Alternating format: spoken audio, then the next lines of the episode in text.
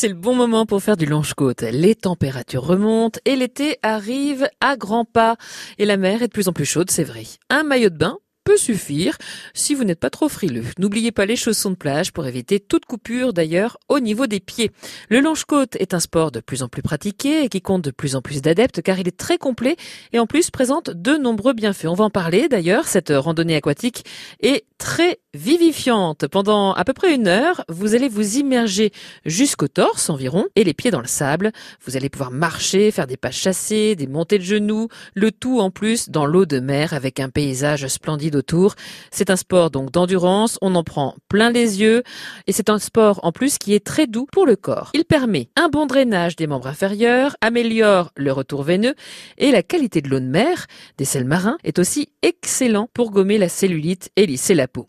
Marin et l'effet eau fraîche ont également un effet très bénéfique sur l'immunité. Vous tomberez moins malade en pratiquant ce sport. L'eau de mer est formidable en plus pour recharger les batteries, purifier l'organisme. Notez aussi qu'avoir le dos dans l'eau permet de ne pas forcer sur le bas de la colonne vertébrale. C'est donc un sport qui est fortement recommandé euh, si vous souffrez de maux de dos. Ce sport améliore et donc et diminue les douleurs. Alors, à votre combinaison pour le longe-côte ou alors un bon maillot de bain et c'est parti, je vous suis.